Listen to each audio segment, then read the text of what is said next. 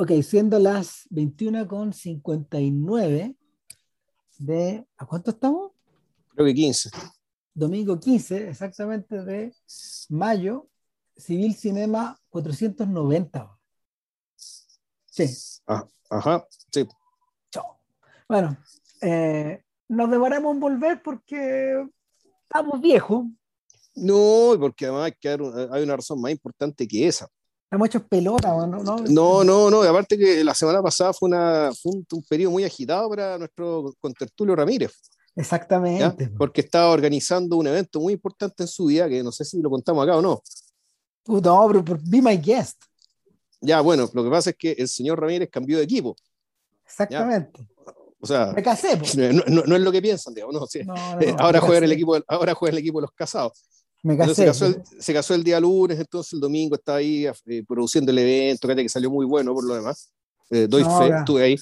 Eh, Todo- así que, Pero yo creo, que, yo, creo, yo- yo creo que la gran responsable es doña Alejandra, que, que, que en el fondo ella, ella ahí buscó y buscó y buscó, en fin. Sí, pero uno, uno igual ahí, por último, está en la banca, bueno, que para lo que haya que hacer, se hace. pues, Entonces, no, no, no está Claro, full, digamos, como uno para hacer trata- un podcast, un, un esfuerzo tan, tan, un esfuerzo tan desmesurado como hacer un podcast.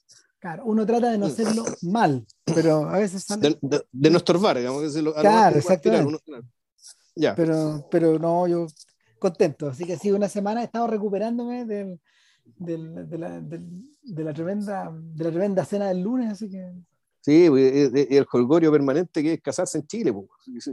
Voy a tener que hacer el podcast para vos y yo creo que yo creo que te subí de peso y hay que bajar. po. se, se presta para el huevo lo que acabas de decir, pero ya, Ya, bueno, ok, ok, Eh, ya. ya. Esto estaba pendiente hace rato, hace mucho rato en realidad, y simplemente es por dejadez y también un poco por ignorancia, ¿sí? Ni- O sea, ni- por ignorancia y porque, y no, no solo eso, sino que además nosotros la, e- esa, esa pulsión hueona ¿cachai? que nos gusta como de, de- de los cineastas con trayectorias largas, de repente armar paquetitos, blogs, ¿cachai? Lo que sea. que es más mi no- culpa que la de JP, claro. Claro, yo soy, yo soy más de hombre, ya, una sola cosa, ¿cachai? Entonces resulta que, puta, ¿por dónde agarré a Tabernier, po? Puta, imposible, weón. O sea, ¿Cachai? ¿Por eh, dónde? Eh, Como historiador del cine, ¿cachai? Como sus películas de los, sete- de los 70, 80, como puta, por las claro, por las películas que hizo ya en el 2000, o sea, ya el cambio de siglo. Que también eso, que son otra cosa, ¿cachai? O sea, todo comienza sí. hoy, no se parece en nada a lo que, eh, a A lo lo que vamos que- a hablar hoy. Exactamente, pero yo sentía que había que partir por el principio y resulta que cuando muere Tavernier el año pasado, después de una enfermedad que estuvo bien oculta y parece que no fue nada corta, eh, nuestro ilustre presidente del Instituto Lumière, porque en eso estaba, y de hecho hablamos harto de él cuando hicimos el podcast de Lumière. El, eh, claro, o sea, él, por- él estuvo detrás del, del- del- en, en- en es- de ese podcast de los Lumière y también él era, creo que fue productor o tenía un rol importante en, el pod- en el- la, la película esta de Fremont. Sí, po. No, sí, el, el, todo eso, el, el rol que cumplió. Ah, no, que es la misma, po, güey. No, no, sí, pero, pero Sí. aparte, eh, lo que pasa es que venían, estaba, a ver, Fremont y Tavernier son, tenían, dos puestos, tienen, tenían dos puestos muy altos en, en el Instituto Lumière. Uno era el director y el otro era el presidente. Ya. Entonces, ellos comisionaron un proyecto bien largo de restauración de las principales películas de los Lumière en 4K. Sea, de Y los eso Lumière fue- y, y como lo ya, lo ya vimos, de, de los montones de corresponsales que ellos mandaron a, a todo el mundo. Claro, Porque o no sea, todas eran eh, cosas de ellos, sino que eran, eran al alero de ellos como, como productores, ¿cachai? Claro. De, de, de este esfuerzo testimonial mundial, digamos, ¿cachai? Eh, que, que hicieron de, puta, básicamente de comerse el mundo con el cine. Y lo realmente interesante es que el, el Blu-ray, este, un Blu-ray glorioso que, que el instituto editó hace más de una década ya, eh, probablemente, probablemente a principios del 2010, quizás o quizás un poco más adelante, no me acuerdo ya, eh, ellos tenían una pista de audio reservada para el comentario de ellos solos. Ya. Y, y claro, y sobre eso conversamos un montón también, porque vimos la película dos veces. Sí, no diremos por qué, pero bueno, sí, la vimos dos veces. Y sí, no, hicimos el podcast dos veces. Exacto, sí. no diremos por qué, no diremos por qué, pero lo hicimos. No, no, no, claro. Bueno. En esa época yo estaba soltero. además, estas son planchas peores que las planchas tecnológicas. que tenemos que hacer el podcast dos veces porque nos fallaba el método de grabación, que, que, que acá no, esto es peor. Pero no lo vamos a decir. Bueno, en fin. Ya. Eh, el asunto es que, aparte de eso, hay un montón de tabernier posibles. Y, y sin embargo, sin embargo, el más lógico yo creo que era este, porque, bueno, cuando, cuando Tavernier muere, ahora recupero el, cierre el paréntesis. El hilo. Que murió en funciones, por lo que me estás explicando. Eh, no, sí, el, cuando, Tavernier, cuando Tavernier muere, el, la Criterion Collection tenía una colección de Tavernier arriba de, en, el, en, el, sitio, que era bien grande. No todas las películas tenían la misma calidad eh, no, sabían, no se habían podido conseguir máster digitales de algunas. Algunas eran sacadas como de cosas como más, más malitas, digamos, pero una que se veía muy bien era el relojero de San Paul. Bueno, ojo, ahora ojo, en Criterion ahora solamente queda Cube Talk Show. Que es la única que está, que es la única que, que es de Janus, producida, que, que, está distribuida por Janus. Entonces es la única que mantuvieron, pero yo me acuerdo también, por ejemplo, de haber, de haber visto eh, un domingo en el campo. Que se veía gloriosa también. También es de podcast. No, bella película. Y, y el asunto es que el, cuando, cuando, cuando vi que estaba real eso, bueno, primero que nada la vi, corregí el error de no haberla visto, o sea, la, la el, el, ¿cómo se llama? La, la misión imperdonable la misión imperdonable, el blanco que tiene uno entre los mm. millones de blancos que uno tiene. Eh, y me recordé de inmediato un libro que Tavernier prolongó, que era sobre el cine francés desde la Nouvelle Vague hacia adelante, que, que editó, que, que, escribió Esteve Riambau, este, este doctor, eh, porque es un médico, creo que, no me acuerdo, ya no me acuerdo qué es. Creo, creo que es nefrólogo, ponte tú. Claro, y claro, el eh, Riambao al mismo tiempo tiene una, tuvo una carrera de, tuvo, tenía una carrera de crítico más o menos larga eh, y bien destacada. Y él ha sido, como se llama? Presidente de la Cineteca Catalana, bueno, en fin. Y, este tipo escribió para 2 este libro a mediados de los 90. Eh, es súper bueno, es como, como, introducción al, como introducción a la temática del cine francés en la segunda mitad del siglo XX, es estupendo. Y claro, Tavernier en el prólogo, de alguna manera, eh, él eh, revela sus orígenes sentimentales, cinéfilos y al mismo tiempo profesionales. Eh, para, para Tavernier estaba destinada a la carrera del abogado. O sea, su papá era abogado y, y nunca, nunca se pensó que, que, tuviera otra que tuviera otra posibilidad que, dedicarse a las leyes. Sin embargo, y a escondidas de los padres, el cabro chico había estado viendo una cantidad de películas extraordinarias. Eh, él mismo dice, él mismo dice en su documental, el documental del, del cine francés, que ahora, del que ahora hay una versión más larga, como de ocho episodios, eh, él mismo explica que eh, él, él, llegó a ver películas, es él es de la generación de nuestros papás, era del año 41. Yeah. cuando, cuando, cuando Tavernier comienza a ver películas, coincide con una época donde donde él empieza a leer Taller du Cinema, por ejemplo, muy chico, pero al mismo tiempo está viendo permanentemente películas comerciales. Y es el gran auge del cine de la posguerra en Francia. el mundo de, el mundo de Henri Bernuil, el mundo de El Señor de las Diabólicas, ¿cómo se llama? Eh, eh Clouseau. De, claro, de Henri Georges Clouseau. Eh, en fin, es el mundo de Jacques Becker, es donde Robert Bresson está convertido como en el gran cineasta francés del momento, es el mundo en el cual em, Renoir comenzó a hacer, a hacer de nuevo películas en Francia, em, le, tocó, le tocó un periodo extremadamente rico en material. Y para colmo de, para colmo de riqueza, cuando él cumple 18, comienza la Nouvelle Vague. No, claro, entonces, eh, por un lado es lo mejor, pero por otro lado, Juan era lo peor para su papá. O sea, porque, porque fue súper claro que el cabro chico, lo metieron a estudiar Derecho, duró re poco, y. No, pues me lo imagino, no estudiaba ni una weá, se la pasaba viendo películas, que está ahí conversando y juntándose con, o sea, básicamente viviendo la, la efervescencia, digamos, respecto del medio que había, como fenómeno cultural y político. Y, claro, y, como pasa, como suele, como suele ocurrir en estos casos, si te dedicáis a esta weá, o si, si andáis dando vuelta por la cineteca, si te topáis viejo con el, si te, si, te, si te topáis, ¿cómo se llama? Con con Langlois, claro. Claro, que, que te, te, lo topáis nomás. Te las oficinas de, en el Palacio de Chayote estaban cerca como de la oficina de proyección, bueno, en fin, eh, entras, en, entras en contacto con todo ese mundo eh, y el, al mismo tiempo eh, entras en contacto con los cineastas.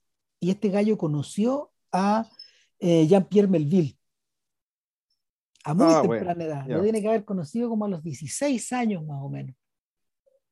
Y, y Melville en algún momento cuando lo ve urgido a este cabro chico, va y va a hablar con el papá. po. Y él le dice, ¿sabe qué? Usted va a tener que dejar que el hijo se dedique a esta weá. No. Por- porque de lo contrario va a tener un rebelde en la casa. Tener un rebelde, un suicida, weón, ¿cachai? Puta, puede tener cualquier No, hueso. no, claro. o sea, usted- si usted- ustedes van a crear un problema acá, weón, y mire, ¿sabe qué? Por último, si no confía en la gente, confíemelo a mí. Yo le doy pega. Entonces, entonces eh, el Melville le- efectivamente le dio pega. Puta, No resultó muy buen jefe, pero, pero por otro lado le proporcionó a, a Tavernier la posibilidad como de, no solo de conocer a esta gente, sino que de trabajar en el medio.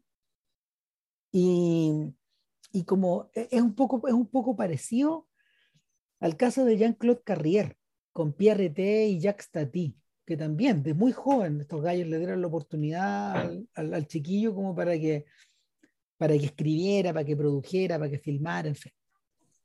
Eh, en, cierta forma, el Tavernier también coincide con un periodo de riqueza tal en la cineteca y de actividad tal que están llegando eh, europeos de otras naciones simplemente a sapear, a ver, a quedarse o a tratar de estudiar.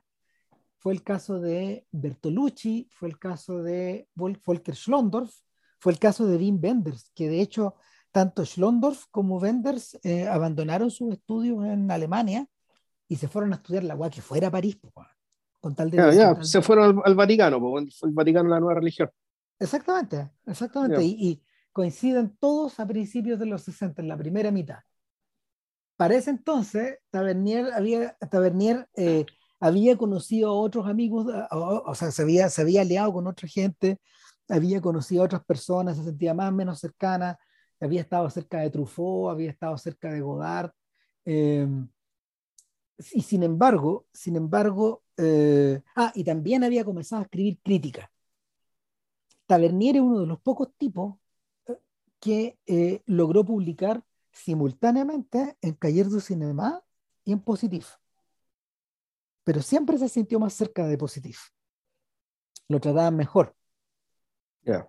Lo trataban mejor, se sentía, se sentía, se sentía más en casa y lo que él resentía mucho de Cahiers y era, era efectivamente su partisanismo. O sea, él nunca, no lo, no, lo, no lo expresaba en esos términos, pero él nunca perdonó eh, los ataques de Truffaut, básicamente por razones políticas y acomodaticias a la generación anterior, a estos cineastas que tanto le gustaban a él. A, esta gente que le daba pega, weón, a, ¿cómo se llama? Que le daba pega a actores que habían venido desde tiempo A, pues, como Jan Gavin, por ejemplo. Ya. O sea, claro, la pregunta, una de las preguntas de, de cajón, po, ¿por qué Gaván nunca hizo una película con nadie de la Nouvelle Vague? Esa es una pregunta que en general no se hace, pero efectivamente Gabán se sentía más cómodo con los viejos o con los gallos que estaban, que estaban alrededor de él mientras él fue creciendo. Eh, y, y, por lo mismo, eh, es una, por lo mismo, por ejemplo, vuelve a ser, vuelve a ser French Cancan con Jean Renoir después de tantos años. Pero al mismo tiempo filma mucho policial, mucha película, mucha película chica, donde aparentemente no hay tanta, tanto despliegue artístico, no, no está a la vista, y ese va a ser un tema de hoy día, no está a la mm. vista, pero, pero puta que lo hay, pues, es evidente que hay. Entonces, en el, en el, en el documental de, del cine francés de, de, Tavernier es un tema que es recurrente. Esta idea de, de que el cine francés de la posguerra es extremadamente rico en sus alcances, es extremadamente interesante, es bueno, pero al mismo tiempo ha sido mirado en menos precisamente por, porque el espacio sentimental, la publicidad y la energía la cooptaron los más jóvenes. Entonces, Tavernier quedó dando vuelta en esa década, cada vez menos crítico de cine y cada vez más ligado como a la distribución cinematográfica tenían una oficina con Pierre Ricien, que, que, también es un personaje que es clave, que Ricien nunca hizo película, produjo, distribuyó, eh, fue agente de prensa y al mismo tiempo fue esencial, por ejemplo, para la difusión de, gente como Jerry Lewis o Woody Allen o Clint Eastwood en Francia. Eh, es un héroe del cine, a él está dedicado la mula de Clint Eastwood, que eran muy amigos. Entonces, eh, Ricien era un colaborador, un colaborador y, y, recurrente también de, de Tavernier y, y cómo se llama y, y, y, probablemente fue el que le metió fue el que le metió eh, el visito de hacer cine finalmente a Tavernier. El, lo interesante es que habiendo nacido en 1941, no debutó en 1965, como podría haber sido si hubiera estado más conectado a la Nouvelle Vague, sino que casi 10 años después. Y eso es lo interesante, o sea, Tavernier, Tavernier llegó a hacer una película recién en 1974. O sea, como un, un, documental, perdón, un, largometraje. Él había dirigido justamente 10 años antes un par de cosas guachas a las que él no volvió. Pero cuando, cuando comenzó a dirigir, cuando, cuando fue a dirigir una película, y eso lo, lo explica en el, en el prólogo que le hace el libro de, de Riambau. ya. Claro, yo, para, para hacer mi película, yo manifiestamente elegí a dos personas denostadas por Truffaut. Jean Orange y Pierre Bost. Esos dos, esos dos guionistas. Esos dos guionistas. Y, y, eran, eran gente bien mayor. Mira, Orange había nacido en 1903. Es decir, ya tenía 70 años. 70 años, sí. Pues. Claro, y Pierre Bost era un señor del año 1. Entonces, eran personas muy mayores que estaban colaborando con este señor que tampoco era joven, si tenía 35, más o menos. Por, o por ahí, no sé, por 33, no sé, por ahí, pero... ¿De, qué año dijiste que nació? Tavernier es del 41, tiene que haber tenido... 33 años, sí, la película del 64. Claro. Eh, hay, hay, que, hay, que, hay que dejar en claro, digamos, que, que, que, prácticamente todos estos cineastas de la generación de Tavernier, él está al final de la Nouvelle Vague, es de los menores. Eh, y es el último en, debutar. Es el último en debutar, porque mucha de esa gente hizo sus películas el 67, el 68, los más jóvenes. Entonces, él venía con, venía con cierto retraso, pero al mismo tiempo le suma, le sumáis a esto le sumáis a esto el, el, estímulo extra de colaborar con estos viejos. O sea, mira, gente, gente como gente como Orange era, él fue guionista de Juegos Prohibidos de René Clement el año 52, por ejemplo. Eh, y colaboró, colaboró con Jean Delano, con Claude Tanlaga, con Yves Allegret, con René Clement varias veces, como, como he dicho. O sea, que son personas efectivamente a las que Truffaut y compañía le sacaron la cresta y los odiaban, se odiaban entre sí. Julien Duvivier, bueno, en fin. Entonces, el, básicamente, eh, Tavernier, al contratar a esta gente, él está siendo provocador. Ahora, para el momento en que... Sí, sí, pero hay, hay otra razón también. Está la razón de que, eh, que también tiene que ver con la provocación, pero en otro sentido. Que es que esta película es de la perspectiva de un señor mayor, ya de un señor de, la, de su cincuentena, probablemente. ¿ya? O sea, esta es una película de, es sobre y desde un adulto. Y lo, mm. notable, bueno, vamos a llegar después, que, que, la trama que no se ve es la trama de un montón de películas que hemos visto, ¿cachai? de los jóvenes en fuga. Sin embargo, esa es la película que aquí no vemos. Exacto. Aquí la película se, trata, se trata de quien, lo está, de, quien está esperando saber qué pasa con estos cabros. Sí, esto es como si el personaje de, de, Martin Chin en Badlands hubiera tenido un papá.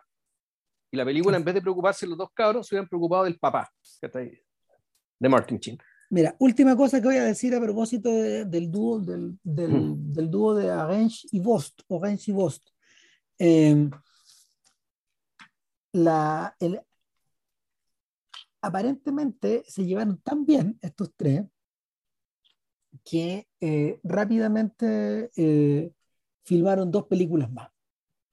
El año 75 hizo una película de época ambientada en el siglo XVIII que se llama Que la Fête commence, que la fiesta comience. Y esa la hizo con Orange. Ya. Y solo con Orange. Y eh, ambos después colaboraron en un peliculón que también es de podcast, se llama El juez y el asesino, que a mí me voló la cabeza. ¡Oh, qué impresionante! Eh, y, es una, es, es un filme también de época, pero está ambientado, está ambientado como a finales del siglo XIX, más o menos. Y es acerca de, es una narración en paralela, eh, acerca de, el, de un asesino en serie tipo Chacal de Nahuel Toro, un inadaptado social, que está en fuga y al mismo tiempo un juez que lo empieza a perseguir. Y, y, ¿cómo se llama? El, el personaje, el, el, personaje de, el personaje de Philippe Noiret, porque Noiret ah, eh, es todo un cuarteto. El otro autor de estas tres películas es Philippe Noiret, que actúa en el rol principal en, este, en, en, en todos estos en todos estos largos. Eh, y, también el, y también el Coup de que está en retiro en Channel por si tiene acceso a él, que la vean. Tiene un montón de películas más, digamos. Si ellos tienen como. Eh, Noiré es como el Robert De Niro de Tavernier, porque además hay una conexión evidente entre Tavernier y Scorsese. O sea, el, eso, es, eso existe. O sea, y a varios niveles. El Noiret era un caso especial en el cine francés, porque tal como ocurrió con Tavernier, él era del año 30, eh, tal como ocurrió con Tavernier, él llegó al cine tarde. O, mejor dicho, se adelantó mucho porque él fue el protagonista, él fue el protagonista re joven de, ¿cómo se llama? De, de, esta, de, de la primera película de Añé Verdad. Eh, Le Point Court, ese fue prácticamente su primer rol importante. Había tenido un par más, él era un actor, él era un actor de teatro. Entonces, de ahí para adelante hay una pausa media larga y comienza a representar algunos papeles. Bueno, se así Le Metro, por ejemplo, él es, él, es, él es el coprotagonista, ¿te acordáis? Él es el tío, el tío de así. Muy joven. Muy joven, muy joven. O sea, siempre con care viejo, digamos, pero muy joven. Ahora, él tuvo una gran cantidad de roles, pero nunca muy destacados en, en películas, hasta que llega Tavernier y lo mete para adentro. Estuvo actuando siempre, pero, pero, pero de nuevo, digamos, no, no... Sí, pero ojo, Noiret ya había actuado en la Conde de Buff, es decir, en Italia, ya había hecho cosas en Italia importantes cuando, cuando, porque de hecho es una alusión directa, digamos, cuando están en, en, algún momento de, de de la película de, de de El relojero, de la que hablaremos hoy, eh, se menciona la Grand Buff explícitamente. La mencionan respecto de, y, básicamente la crítica respecto de, ¿por qué vamos a disfrutar o por qué una película comete la aberración de relacionar, eh, de quitarle el elemento placentero a la comida? Mm. Que es una pregunta muy francesa. A mí lo que me llama la atención de Tavernier es que en realidad él, él, trabajaba con gente, con gente más vieja que él siempre. Él había actuado en Topaz, por ejemplo, y no, no se llevaron muy bien con Hitchcock. Él actuó para René Clair, para Abel Gans. Ah, estamos, hablando de, estamos hablando de Noiret, estamos hablando de de, de Noiret, de Noiret. Ya. Claro, para, para René Alió, para Vittorio de Sica, para pura gente mayor, George Cukor. De tanto en tanto tenía apariciones con, no sé, con gente como de su generación, como hizo Robert, este, este director de comedia. Pero, pero el Noiret no era ni con mucho una estrella del cine europeo hasta ese momento, hasta este nivel, al nivel que alcanzó después, al nivel, de, al nivel que él se despide, ponte tú con Il Postino, como una estrella. Eh, pero nada, pues volvamos, volvamos, al, volvamos al momento en que Tavernier, Vos y Orange deciden, y Noiret. Eh, y deciden trabajar en torno a esta novela de George Simenon. Eh, Simenon bueno, tú lo has leído mucho y lo conocí mucho mejor que yo. No, leí, leí un par de cosas, no, así no, leí tanto. Pero Simenón es bien especial porque en realidad, perdón, eh, su, sus, ¿cómo se llama? Su, su trabajo novelístico parece noir, pero no es noir. Parece, parece eh, novelística detectivesca, pero en el fondo no lo es hay otras cosas que son más importantes acá. Mira, yo el, en el par de libros que leí Simenón, yo recuerdo que tengo, es que a mí lo que me llamó la atención respecto de la, eh, ¿cómo se llama esto? Respecto de la otros tipos de novelas semejantes, digamos, del género polar, noir, digamos, dentro de esta familia, eh, de esta familia de, tópicos, es que a Simenón le interesaba mucho la, la, división del trabajo, la mecánica burocrática, el hecho de que los casos se resolvían por una confluencia de energías, tecnologías que hacían posible. Eh, en el fondo, resolver un crimen en cierto sentido es descifrar lo humano, es saber qué pasó. Es, algo que a veces es imposible porque tú no sabes qué pasó en el corazón de alguien cuando hace algo, pero por último, descifrar el, aquello factual del humano, que bueno, son los hechos. Y para eso, bueno, tú tenéis que movilizar, movilizar forenses, movilizar a la gente para que capture sujetos de modo que sepamos qué fue lo que pasó. Claro. Entonces, aquí yo creo que sí, que hay algo de eso. Eh, hay algo de eso solamente que el rol detectivesco no lo desempeña o lo hace a una escala, en un plano completamente distinto. El papá, que en este caso mm. ya un señor adulto, que es eh, eh, que si se llamaba, uy, ¿cuál era el nombre del señor? El señor de Com, no, no, acuerdo el nombre de pila, eh, que era un relojero, en Lyon. Miguel, Michel de Com. Michel de Com. Interesante que estamos en Lyon, una ciudad que, bueno, ¿qué tiene, qué tiene Lyon? Bueno, en primer lugar, el cine nació en Lyon, no nació en París. La empresa de los Lumière estaba en Lyon. Era una empresa regional y no tan una chica. Empresa, Claro, no, una empresa de importante. Era una empresa óptica de fabricación de lentes de Lyon y ahí se filmó la obrera saliendo de la fábrica y estos distintos planos de, qué sé yo, que trae del río, el Ródano creo que el que tú salió, no, recuerdo bien, o porque son dos ríos, porque en alguna parte mencionan otro río, el Saón o el Gaón, creo que pero el Ródano sé que también lo cruza. Entonces, hay uno de los, uno de los cortos de Lumière más bonitos era precisamente el río. Y este que la ciudad se veía por capas, porque hacia el río León es como un muro de casas, ¿cachai? Y un muro de construcciones, y se encapa. Y eso era lo que se veía en este, era el deslizarse el barco por el río, digamos, En este corto Lumière de un minuto. Y la otra cosa que tiene León, y el hecho que además que le pongan el relojero, que el personaje sea un relojero, y eso lo pongan en el título, es que León es una ciudad sumamente burguesa.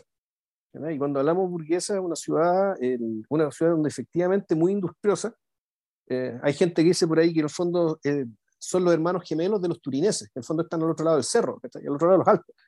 En realidad son la misma gente, que tienen los mismos valores, que son efectivamente la gente está bien trabajadora, bien disciplinada, bien metódica, eh, a diferencia de lo que se dice de París, digamos, que es una ciudad que está más dada básicamente a, los grandes, a, las, grandes ideas, a las grandes locuraciones y al arte, ¿cachai? O, a la ciencia, ¿cachai? No sé, o sea, es, una capital de muchas cosas, pero Lyon tiene esta impronta. Entonces, aquí mm. nuestro protagonista es un señor que básicamente hace su pega como relojero. Eh, lo, encontramos, eso sí, en una noche de, de no de juerga, sino que son el día de las elecciones y están él con sus amigos eh, eh, ¿cómo se llama esto? Eh, en un bar, un bar-restaurante, digamos, donde hay algunos actores bien conocidos, uno de ellos, puta, el maestro Jacques Denis, que era, no sé te acordaste de él, si lo reconociste, sí, que claro, que era este actor que nosotros lo vimos en las tres películas de Alain Tanner en, en Suiza. Que este puta hacía el papel de este izquierdista, comunista, así despaturrado, un chascón, aparentemente contracultural, pero, pero su aspecto ya, claro, es, como, es, un, es un personaje en sí mismo y él, resulta que, bueno, él, él está él, está nuestro relojero, y están nuestros tres amigos más echando la talla, riéndose con las elecciones.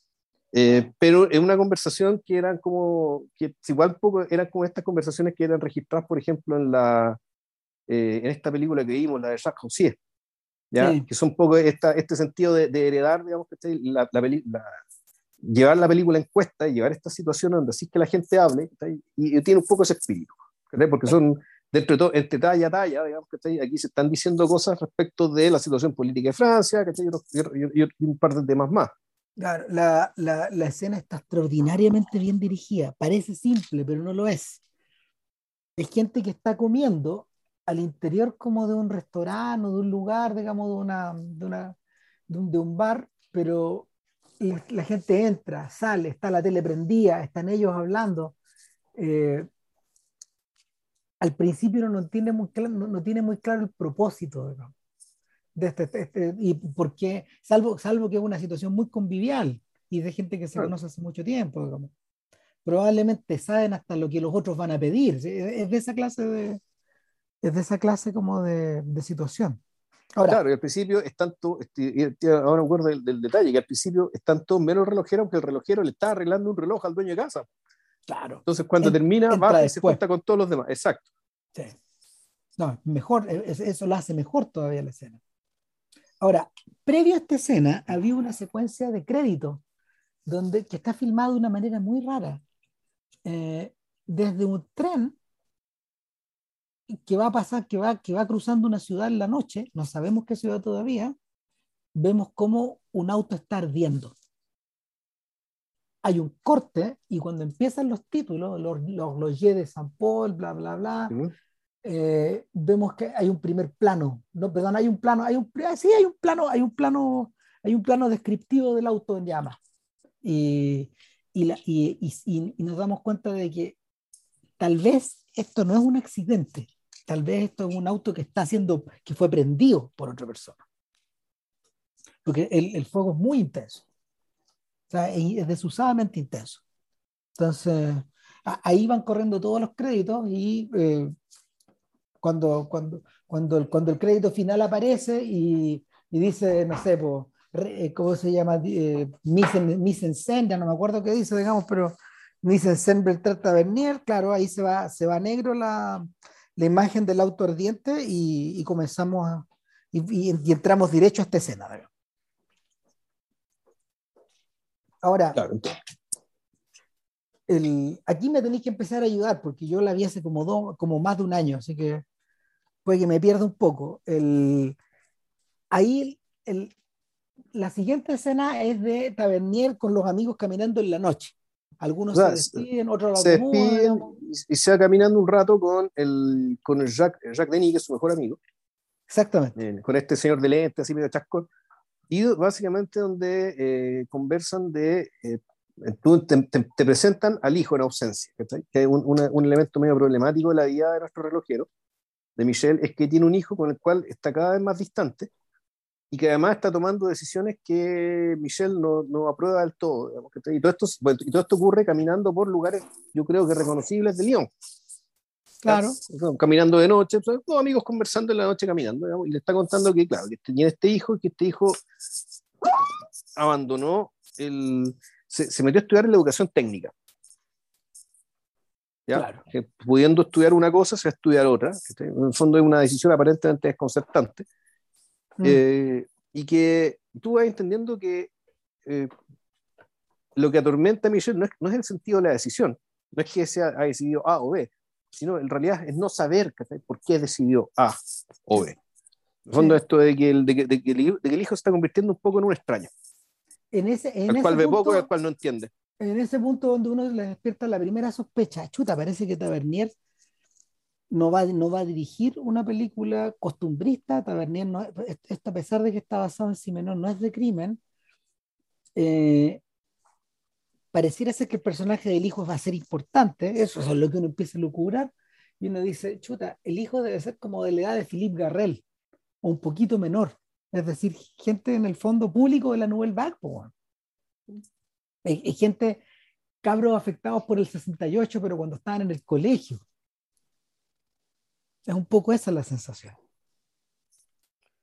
Y claro, entonces la, eh, aquí todo esto se hace básicamente con cámara en mano, siguiendo a estos sujetos, ¿cachai?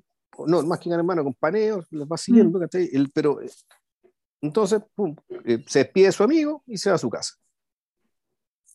Para mí la cosa se, se pone eh, corte, pasamos al día siguiente y aquí hay algo que me, llamó mucho la atención y que al mismo tiempo me gustó mucho, que está, está la cámara puesta de frente mientras Michelle está tomando desayuno y te paga, como terminó de comer el desayuno, está leyendo el diario, está contemplando, la cámara fija. Al interior de un departamento realmente grande, es enorme. Es un departamento grande, o sea, es, grande, no sé si tiene, tiene tantas piezas, lo que sí es que es amplio, es que las piezas son amplias, los techos techo son muy alto, claro, antiguo. De edificios antiguos, este edificio del siglo XVIII y XIX, probablemente. Sí. El, aquí lo que pasa es que de repente él está sentado terminando de tomar el desayuno, terminando de leer el diario, ya no recuerdo bien el detalle, pero se para y como que la cámara se para y empieza a moverse con él. Mm. Es decir, este, este, el, el, este súbito movimiento de cámara, esta, esta, esta decisión, digamos, de, de, seguirlo a él, no tiene un fin, y uno decir, dramático, ni para, cosa que sí va a haber otros otro movimientos de cámara que tiene, pero aquí, aquí la impresión que te da es que la súbita energía que tiene este personaje, que adquiere este personaje, dice, ya, va, a trabajar la cámara la adquiere. Y la mm. cámara se contagia con él. Es una de las razones, esa, esa, es una de las razones por las que a veces Tavernier despierta un poco, eh, ¿cómo se llama? La mala onda o la inquietud o la o el o esta sensación como de desamarrearlo por parte de cierta crítica. No, Tavernier no dirige como el joven Truffaut o como Godard en toda esta época, eh, guiado como por, un como, por un instinto plenamente audiovisual.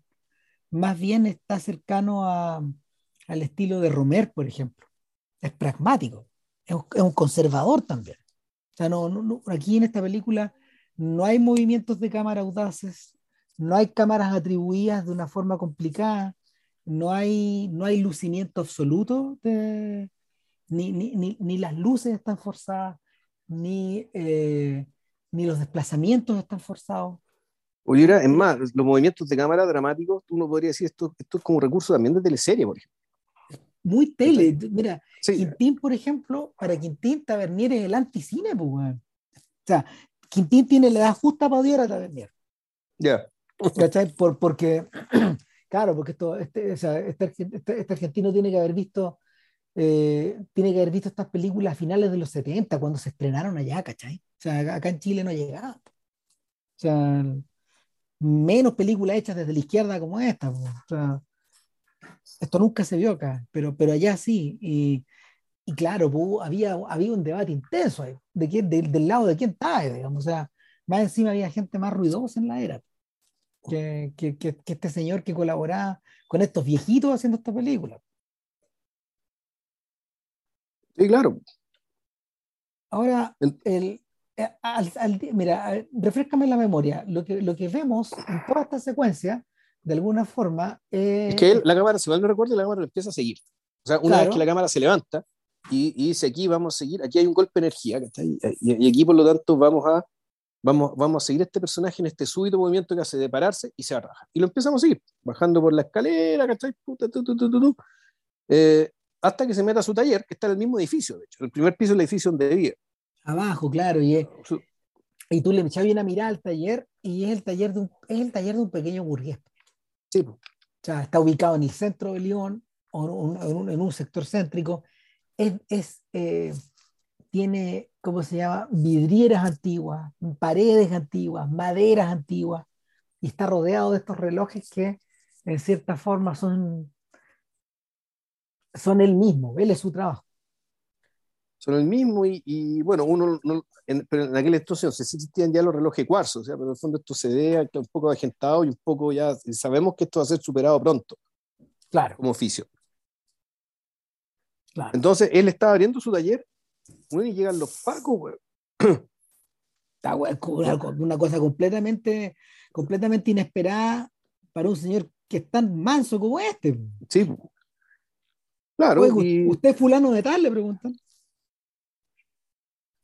Puta, sí, pues. Sí, soy yo. Viene un interrogatorio, raro. Es suyo, es suyo, una camioneta tanto, tanto, con tal patente. Ah, sí, y, y no le extraña que haya desaparecido, que no esté Ah, no, si mi hijo de repente la toma y se la lleva, ¿cachai? Y la, la ocupa. Ya, es que hay un tema con su hijo, pero a él no le ha pasado nada. Por favor, acompáñenos. Y no le podemos contar exactamente quién es, digamos. No le podemos contar hasta que, hasta, que, hasta que lo vea. Entonces, el, aquí los, los, pacos que están, y aquí vamos a ver también trivia buena, uno es Yves Afonso, mm. o Yves Alfonso, que él es el y que él es, el actor al que realmente le pasó la anécdota del viaje al principio del mundo. Chuta. Si mal no recuerdo. O sea, esto que le pasa al actor portugués de origen, al actor francés de origen portugués, que va y lo acompaña, digamos, al pueblo donde salió, donde arrancó su padre, qué sé yo, eso realmente le pasó a Yves Afonso. O sea, él era ese actor, el que tenía esa historia. Y el otro Paco, que va a ser más importante a lo largo de la historia, que va a ser un poco el, no sé si el Virgilio, digamos, que, que acompañar a, nuestro, al relojero, es, eh, uh, no me acuerdo el nombre, pero él es el marido de la peluquera. Se llama Jean, Jean Rochefort. Y es, un, y es un monstruo de la actuación. Sí, también es un actor importante en, en ese mundo. y ha hecho de todo, de todo. No, se pasó. Claro, pero, pero, pero siempre siempre trabajando es divertido porque siempre trabajando como un nivel que no tiene que ver con esto, no tiene que ver como con estas lumbreras que aparecen y desaparecen del cine francés, sino que como que trabajando en esta medianía de la tabla que tanto, que tanto gusta, porque todas estas películas tienen como una especie de, de calidad intrínseca, o sea, el marido de la peluquera y todas las películas de Patrice Leconte como que juegan en esa, mm. juegan como en esta segunda fila permanente. Pero claro, para poder estar ahí tenéis que ser bueno. Claro, o sea, aspira un poco esta segunda fila, pero que al mismo tiempo tienen vocación comercial también. Claro. vocación comercial legítima, ¿se entiende? Mira, Jean Rochefort eh, en algún momento fue el candidato a ser Don Quijote. De, toda la pinta, sí, de, Terry, de Terry Gilliam. Ya en su vejez ya. Y, pero esa es la versión que quedó inacabada. Esa es la que no, no se terminó de filmar. Ya. Claro. Ahora, ¿todavía está haciendo película? No, ya no. Parece que no, pues está. No, este caballero. No, él falleció a los 87 años, en 2017. Chuta, ya. Mira vos. Era del 30 también. Entonces, entonces aquí lo que viene, Ya, aquí básicamente es que eh, es que como se, como se te presenta, o como no se te presenta lo que pasó con el hijo, en realidad aquí todo lo que viene a partir de ahora es un poco la lógica del viaje misterioso. Del, esto de que este tipo se está metiendo a los desconocidos. Básicamente porque lo meten en este viaje que implica un desplazamiento físico, porque el auto lo encontraron fuera de Lyon, que tengo unos cuantos kilómetros fuera de Lyon. Entonces. Medio encaramado en unas lomas. Sí. Completamente fuera de ruta.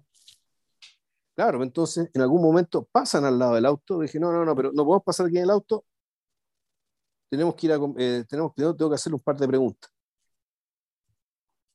Más raro. Y se, le, lleva un boliche. le hace un par de preguntas que no me acuerdo cuáles son, respecto de si qué tipo de relación tiene con su hijo, qué sé yo, ¿cachai? Y nosotros, bueno, y el pobre, y, bueno, lo que se espera en la película es que nosotros estemos igual de colgados que el, protagonista, o sea, que no sepamos. Mm.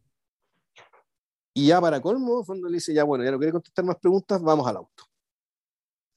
Entonces, todo esto es una especie de puesta en escena, digamos, ¿cachai? Que imagino un procedimiento de los pacos para decirle algo malo a la persona que está hablando. Entonces, el tipo lo sienta en el auto, un poco que lo encierran y, como que le bloquean físicamente el paso y le dicen, ¿sabe qué?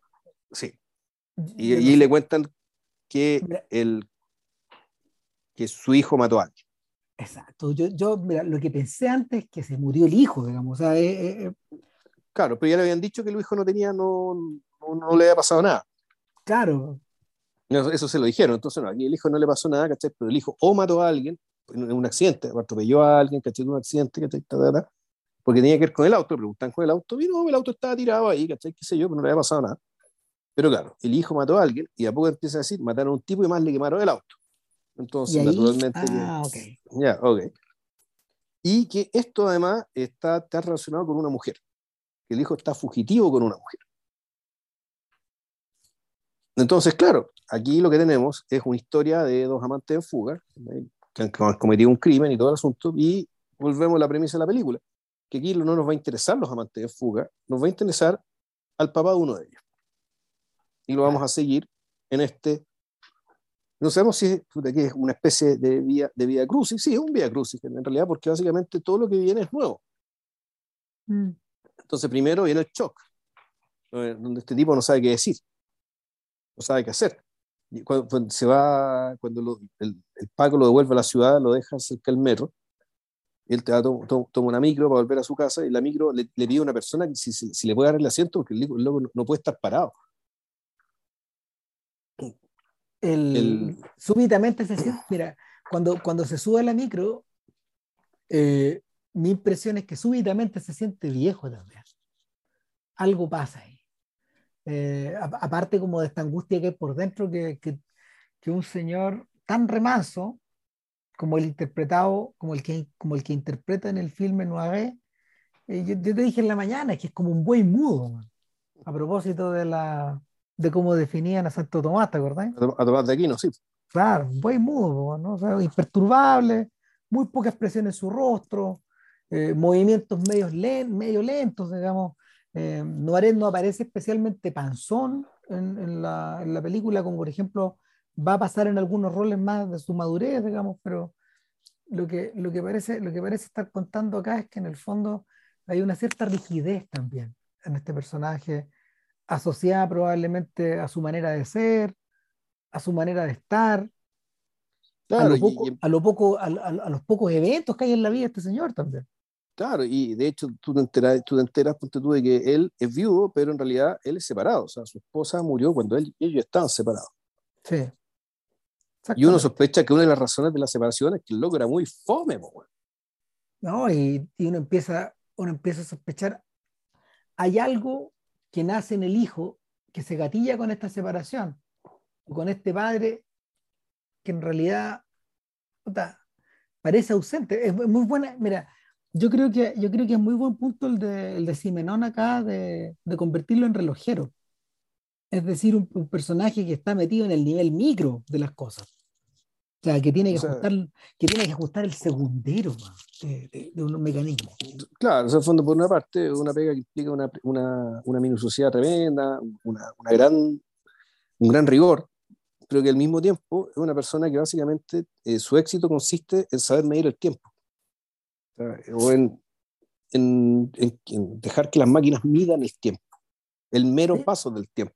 No las cosas que pasan, sino que el paso del tiempo en sí hay un cierto nivel de ausencia también de, de, de, de las cosas mismas para concentrarse eh, en estas porciones abstractas en las que él mide el tiempo.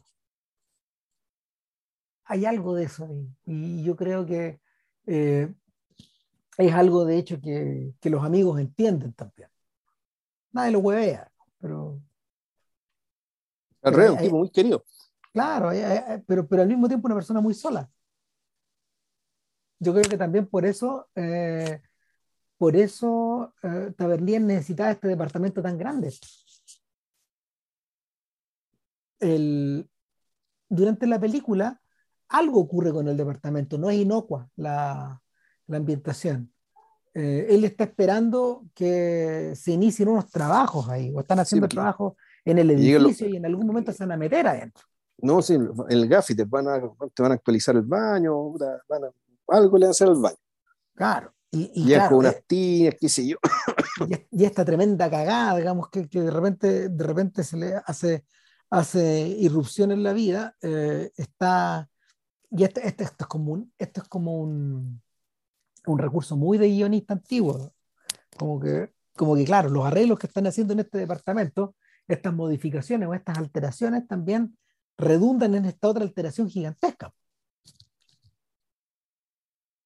O sea, sí, sí, sí, sí, sí eso es, digo, para eso le están haciendo pelota el baño, digamos, y, y, en algún momento este se enoja con estos gallos. O sea, el, tan remanso no es. No, de ahí te, te, te, vas dando cuenta de que no.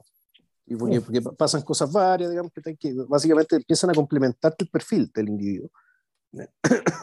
de cómo es. Ponte tú después llega una periodista que le vende la pescada y que eh, llegan, puta, llegan dos periodistas. Uno, un, puta, un, un, animal de la prensa, un periodista también viejo, que le trata de sacar preguntas, que eh, ve la pieza del muchacho, que la pieza del muchacho está llena de, de pósters políticos, de consignas, de un cabro políticamente inquieto. Eh, entonces, pues, efectivamente, el, la pieza de este muchacho no tiene nada que ver con el resto del departamento. En realidad, un poco son otro mundo y son otros valores.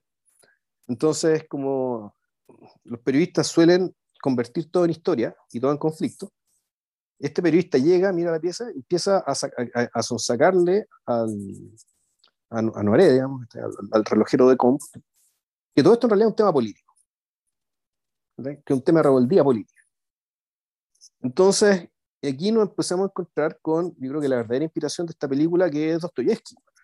Mm. El, que, que, que, claro, que es, la, que es la escena, que es básicamente la, la escena de los hermanos Karamazov, cuando a, al hermano mayor, a Dimitri, lo quieren, lo quieren acusar, tienen que acusarlo y tienen que, eh, eh, y básicamente para acusarlo, tienen que eh, inferir de, de, la muerte del papá, digamos, que era un zapote por lo demás, eh, tienen que inferir o crear una historia, crear, un, crear una, una, una, ¿cuál es la causa? Un móvil. Algo, algo que está profundamente arraigado en el corazón de, Dimitri, para poder explicar este asesinato y poder acusarlo. Y Dimitri los miraba a los jueces y decía, bueno, ustedes no entienden nada. Este, este, este mismo procedimiento es una verdadera estupidez, porque busca y pretende hacer algo que no se puede hacer. Y acá lo que está ocurriendo, lo que va a ocurrir repetidamente, eh, o al menos dos, al menos dos veces, ahora y se, se, anuncia diariamente con, con, con, el, con, este periodista y después finalmente con el juicio, perdón el spoiler, pero al caso es lo mismo, es, es ese conflicto, es el verdadero conflicto respecto de que eh, mm, la, la justicia por un lado o el periodismo por otro, dadas las funciones, las funciones sociales que tienen que cumplir a la hora de, de, de dar, de dar cuenta y dar sentido de estos hechos para tomar decisiones, o sea, para que, para, que los, para que el público se haga una opinión o para que el Estado diga o no diga si es que alguien pierde su libertad o no. Básicamente operan sobre la base de una ignorancia absoluta, que fingiendo que saben o entienden lo que están haciendo. Claro, esta película esta película aparentemente tan mansa, tan conservadora, tan nada, porque, porque no se diferencia, a ver, no se diferencia de, de, en términos estilísticos o en términos como de en términos como propagandísticos de, nunca abandonó una especie de camino medio había cosas en esa época mucho más estridentes a propósito por ejemplo de la Grand Buff que, que, Marco Ferreri había dirigido un año antes, con Noiré, con... Con Mastroianni, Toñazzi. Con, Toñazzi, claro. Y, y. Y Piccoli, claro, con estos sí. dioses. Eh, claro, ese, ese, eso, era, eso era agitprop al lado de esto. O sea, pura, pura agitación. El, el, los propósitos estaban allá afuera. la proclama, el, sentido de la, el, sentido de por qué se, de por qué veíamos esta alegoría, en fin. Eh, sin embargo, esta película empieza a abrir el abanico o empieza, o empieza a estirar su, su mazo de cartas y claro, se vuelve, se vuelve más sutil y más sutil y más sutil. Y más sutil en la medida de que, y ahí está el en la medida de que vamos siguiendo, eh, en, la medida que vamos siguiendo a Noiret y su rostro y sus movimientos. En realidad, aquí está una película donde te queda muy clara cuál es la progresión de lo que va sintiendo Noiret respecto que va, la medida que va descubriendo y que se va enterando, más que descubriendo, se va enterando de lo que, de lo que pasa, de por qué su hijo y esta desconocida mataron al capataz de una fábrica donde ella trabajaba. ¿Y qué significa eso para los medios, para los pacos, para eh, los jueces después? los jueces, para los amigos de él, para el entorno familiar y en último término, para el estatus de Francia a mediados de los 70. Post 68, post de Gaulle, eh, inmersos, eh, que, viene saliendo de una, viene saliendo como de un gobierno de derecha eh, distinto al de De Gaulle. por debajo, por debajo, el, este lento proceso del socialismo todavía no está terminado de, la cocción todavía no está hecha. por ese, en ese momento Mitterrand es un actor importante de la política francesa, es un animador de la política francesa, pero, pero está un poco como Allende, de hecho, no sé, como en los 50 todavía. Es un, es un actor de segunda línea también. Y hay muchas cosas que, hay muchas cosas que están flotando, pero, pero hay, hay una cierta sensación como de enrarecimiento. De, no, se respira y no se respira y le limpio acá. Eh, el, y, y, pareciera ser que pareciera ser que el crimen cometido responde un poco a esa sensación también de, reconocer que no hay aire limpio. Y la forma en que reacciona la prensa, o cómo empiezan a buscar al padre, o las opiniones, o cómo se reportea el hecho, y, muy a lo lejos, esta impresión de que están haciendo estos cabros escondidos por allá, en plena huida, también te, también te transmite esa misma sensación. No, hay como una especie de incomodidad ahí que, o sea, uno podría, ya, yo más bien lo veo por el lado de que, dado lo que uno sospecha de, de cómo es la gente de Lyon y cómo el ciudadano corriente de Lyon, o sea, como el padre, un crimen de esto es una aberración también. O sea, esto es una aberración, si me por ser un crimen, y vamos por el gesto artístico y gratuito ah. de encender un auto, al borde del tren. Eso ya es escandaloso. O sea, el, el, efectivamente, el, el crimen, el crimen en sí mismo y con su puesta en escena, porque lo que hicieron fue una puesta de escena, efectivamente tiene las características de la aberración y de la provocación que se pueden interpretar como políticas también. ¿Ya? Entonces, este aire turbio que, que, que, que, menciona Ram, yo lo veo más bien por el lado de, de, un, de una, como de, una, de, una, de un temor que te hace interpretar cualquier cosa como una amenaza. Eh, hay un detalle extra que no lo hemos mencionado. Eh, cuando, cuando Tavernier y compañía se lanzan a hacer esta película, tenemos en el cuerpo como 30 años más o menos de películas de aventuras donde un personaje común es sometido a situaciones extraordinarias. Eh, el comienzo de eso en los, 30, los 39 escalones. Sí, Hitchcock, sí. Claro, otras que, que, se transportan, no sé, a Intriga Internacional, por ejemplo, a los tres días del Cóndor, a lo que tú queráis en el fondo, pero es una, es una especie de. E, e, es este thriller de suspenso que. El hombre equivocado, sí, pues, Exacto, sí. Claro, y, pero el hombre equivocado es distinto, The Wrong Man es distinto, se parece más a esta película. Pero claro, lo que uno esperaría eh, instintivamente, estamos hablando de que, no sé, esta película se estrenó casi en conjunto con el Día del Chacal en, en los cines, a propósito de cosas filmadas en Francia. Entonces, el, estas películas tienen una estructura que ya está muy patentada y durante, y durante algunos minutos de la película uno sospecha uno entra en la sospecha de que algo parecido le va a ocurrir a este relojero. Sí, pues uno cree que, que, él se va a convertir en un detective. Que él se va a ver inmerso en la aventura y, en el vértigo de esta aventura que lo va a sacar de su vida a 12 nada.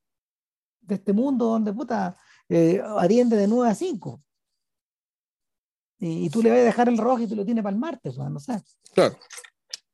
Entonces, en, en, todo momento, o sea, perdón, en, en, el primer, en el primer cuarto de la película uno tiene ese impulso, va a pasar algo va a pasar algo, va a pasar algo. Lo que finalmente pasa, lo que finalmente pasa es la reacción que él tiene respecto de los medios, de cómo esto, de cómo de un día para otro él se convirtió en, pasto de la prensa, O sea, eh, eh, se convirtió en fuente, en testigo, en protagonista de esto, sin, sin sentirse protagonista. eso, por e, eso por un lado. O sea, es, es, una parte del asunto, para mí no es la más importante. No, para nada, pero, pero, pero, pero, pero la percepción esa, la percepción esa... Es que en, vez de, en vez de convertirse en protagonista de la historia, mejor dicho, un protagonista activo de la historia, mm. él en realidad es un protagonista pasivo, que básicamente primero se tiene que enfrentar con esto, con la celebridad, con la celebridad mediada además por gente no, muy, no, muy no precisamente escrupulosa. en ese sentido, los pacos quedan mucho mejor parados. O sea, el, el, el, el Paco, eh, por, eh, interpretado por Rox Fox, pude un tipo súper decente, que incluso se, se, lo empieza un poco, no sé si a guiar o orientar, pero le da, eh, él, él, que lo va manteniendo al tanto de lo, de lo que está pasando.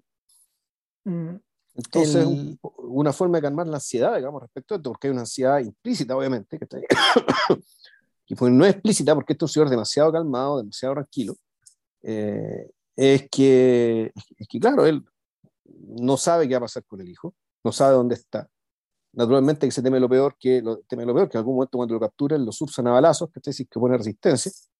De todas esas cosas están, son tácitas. El cabro puede terminar como protagonista de una película de Godard, de hecho yo creo que, claro, lo que, la que no estamos viendo es la película que filmaría Godard. O sea, claro, sería un, Pierrot Le Fou, que esté más convencional, o, o Badlands, o estas películas noir que me decís tú, pues, ¿cachai? Que, que estas películas noir de. Esta es la pareja en fuga, pues este género del que hemos hablado un montón de veces. Mm. Entonces, el, empiezan a ocurrir distintas cosas eh, en la medida de que él, está, él va tratando de, de averiguar, pero lo que, lo que él averigua en el fondo una escena importante cuando, cuando se encuentra con una mujer que, que fue como que lo crió a él después de la separación, que fue una especie de madre sustituta. O sea, e, es la empleada de la casa, es la empleada que él tenía en la casa, una empleada de hecho con la que él no tuvo ninguna relación eh, amorosa ni nada. Afectiva, digamos, claro. Claro, una, una persona muy querida, digamos, que, y, pero que aparentemente eh, sí tiene sí tiene una ligación emocional profunda con, con Bernard, con el hijo. Con el hijo. Y, se sabe que, por ejemplo, él en algún momento, él decía, puta, sospechamos que, eh, que él, que, no, que quieren viajar, van a viajar a Namur, que puede ser que viajen a, a, porque era como unas cartas, no sé cómo se enteraron de que, de que habían viajado a Namur. No, que él cuando chico se había arrancado, se quería arrancar a Namur, Bélgica. ¿Por qué se quería arrancar? Porque este cabrón chico, cuando chico, rebelde desde chico, a los 12 años, se arrancó de la casa. ¿Y a dónde se quiere ir? ¿A dónde se quiso ir? Eh, no, a, Namur. Namur, Bélgica. ¿Por qué Namur? Bueno, que en Namur vivía eh, Madeleine, que si mal no recuerdo se llamaba la, que no, puta, que trabajaba aquí en la casa y me ayudó mucho y, para el periodo de mi, separación, ella fue como una madre para él. Entonces, cuando aquí la cosa se puso grave, nos llevamos mal, o lo que sé yo, el cabrón chico se, se quería mandar cambiar eh, hacia Namur, ¿cachai? Para estar con ella. Ah, ya. Y es probable que usted vaya, es que ahora vaya para Namur. La verdad que yo sepa, ella ya no está en Namur, pero la verdad no sé dónde está. Bueno, el punto es que no haré, tú empezás a ver que no es lo que es un poco más de lo que parece. Él sí sabía que ella no estaba en Namur, claro. sino que estaba el mismo León. Y de hecho, la primera cosa que hace es ir a buscarla para decirle, bueno, van a venir los pacos, o van a venir los periodistas y te van a huear porque este cabrón y ta, ta, ta, ta. Y ella, preocupada, de hecho, ella está más en contacto con el cabro porque el cabro sí le mandó a ella una postal mm. diciéndole dónde está. Entonces, Inuarer, en cambio, no recibió nada. Pero al mismo tiempo. Eso redobla. Eso dice mucho. Eso redobla las preguntas que uno tiene acerca de la relación padre-hijo. Y eso es algo que dice mucho. Pero al mismo tiempo, de esa conversación también se obtiene información valiosa para nosotros y para Noaré, para que Noaré entienda básicamente qué, lo, qué fue lo que hizo su hijo. Y, y no en términos de que si se cometió un delito o no, es básicamente esta cuestión, esta sería esta película rucha donde este, donde este tipo básicamente descubre que el hijo no fue quien mató y toda la cuestión. No, no, no tiene que ver con eso. Y por eso es que esto es tan contragénero, es tan inhabitual. Una de las sospechas, una de las sospechas que uno tiene es, o sea, a ver, las sospechas que uno va teniendo en la película son provocadas de, nuestra de, nuestro condicionamiento de haber visto muchas de, muchas de estas películas de género.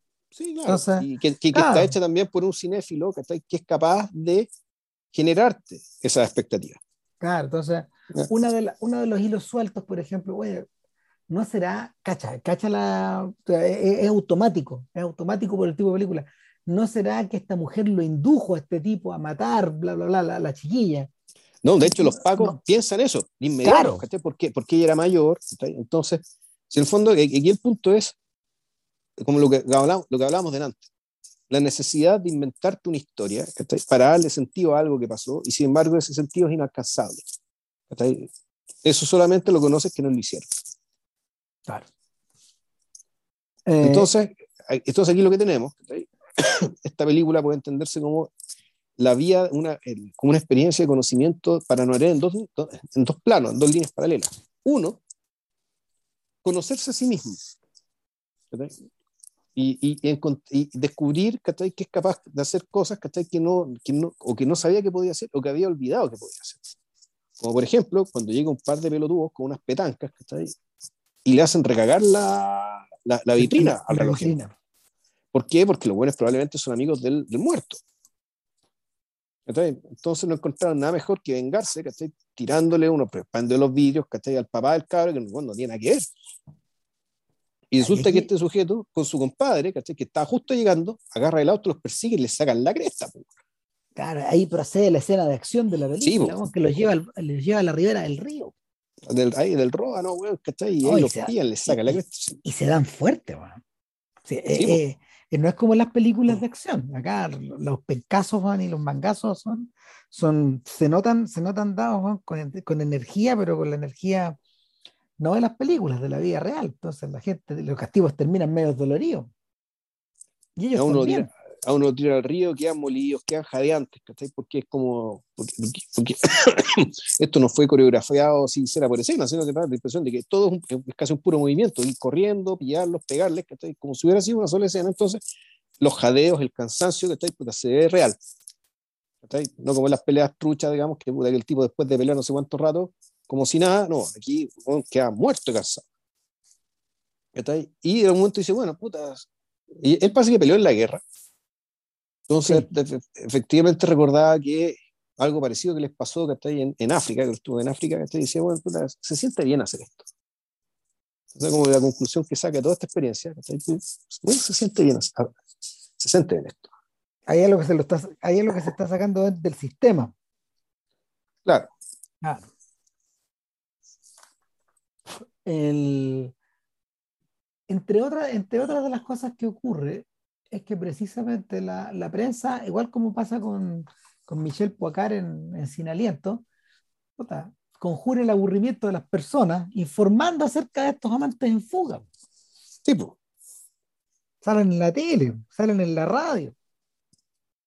O sea, es una especie de. es un recordatorio permanente que por el pobre relojero.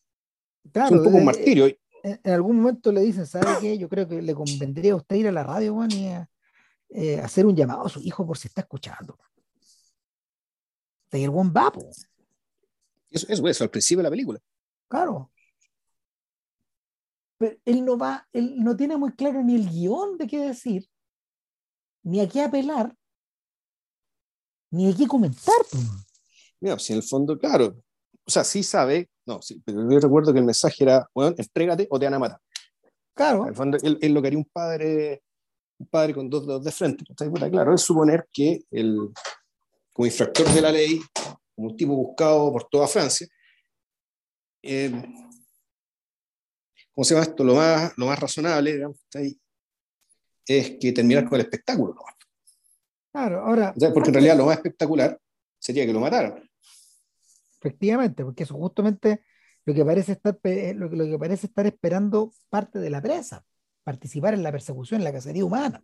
Parte de la prensa y el público también, que además, eh, eh, y naturalmente que los da por culpables y por lo tanto, digamos que básicamente para arreglar, arreglar, ahorrarle recursos al Estado, ah, mejor que los maten al tiro. Y eso es una justicia más expeditiva. Mm. Ahora, parte de, parte como de ese guion que tiene que ver como con el efecto con, eh, del efecto mediático, que no es el tema de la película, de hecho, eh, acá por alterar el ánimo de nuestro personaje. en algún momento, se, en algún momento se, se, enoja mucho, por ejemplo, un día que está, está almorzando con Antoine y ve algo en la tele, ¿no? Eh, sí, y él de este tipo y está un poco fuera de sí. Y, el, y, y, con el mismo Antoine se enoja con Antoine eh, se pelea con él, aparte que siente que está más absolutamente alterado por el hecho de que lo está mirando, el, la gente lo está mirando, ya lo reconoce. Pero si salió en la tele, claro. La, señora de la mesa al lado lo mira, lo mira, lo mira, después de que se agarra con, con, con, Antoine, con el maestro eh, eh, Denis. ¿Cómo se llama? Jacques, Jacques Denis, se pelea con, con, ese, con ese actor y le dice a la señora de la mesa al lado, sí, yo soy el papá del asesino. Se para y se va. Entonces, efectivamente, está en ese proceso por una parte de esquiciamiento, digamos, que ante, la, ante básicamente la, omnipresencia, digamos, de la omnipresencia de la ausencia de su hijo.